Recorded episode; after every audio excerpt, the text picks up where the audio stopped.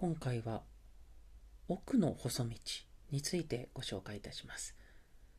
奥の細道は江戸時代の松尾芭蕉という俳人の作品です。奥の細道というのはこちらは東北地方を中心に松尾芭蕉が旅をしてその中で読んだ俳句その俳句とその俳句が読まれたシチュエーションを綴ったものです。まあ、気候文と言ってもいいかと思います。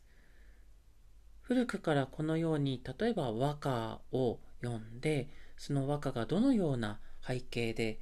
読まれたのかなんてものを綴るものに歌物語なんてものがありましたけれども、まあ、その俳句バージョンと言ってもいいかもしれませんね。で松尾芭蕉という方はま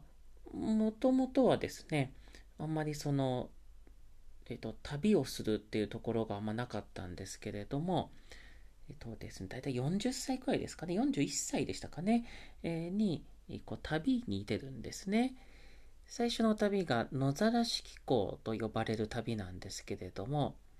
でその後鹿島紀行老いの小文さらしな紀行というように何度か旅に出てその旅の中で俳句を読みその俳句を綴っていくっていうことをやるんですね。で帰ってきてその俳句を一つのまとめてその作品集を作るっていうことをやっていたんですね。でそんな松尾芭蕉だったんですがもともとはの伊賀上野、まあ、三重県ですね伊賀の出身なんです。でそういうところもあって江戸に住んでいてその伊賀の方に帰省する時に、まあ、少し遠回りしたりですね、えー、する中で旅をしてきたんですね。でなので基本的には、まあ、その江戸から南というか西の方に旅をしてそして、えー、読まれてきたっていうのがそのそれぞれの旅の模様なんですけれどもその中でその最後の旅となった奥の細道この奥の細道だけは東北の方を回っている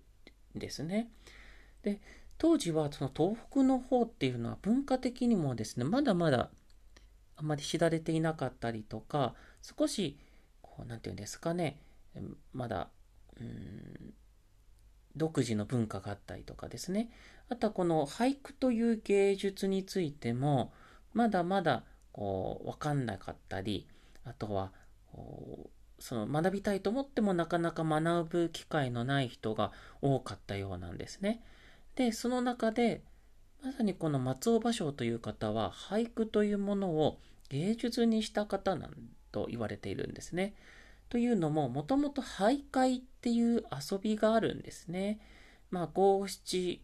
の連続によってまあ、なんていうんですかね、しりとりのような感覚ですかね、まあ、言葉遊びとしてやっていたものがあって、それを様々な人がちょっとずつ、まあ、なんていうんですかね、本格的にやったりとかしていく中で、松尾芭蕉が独自の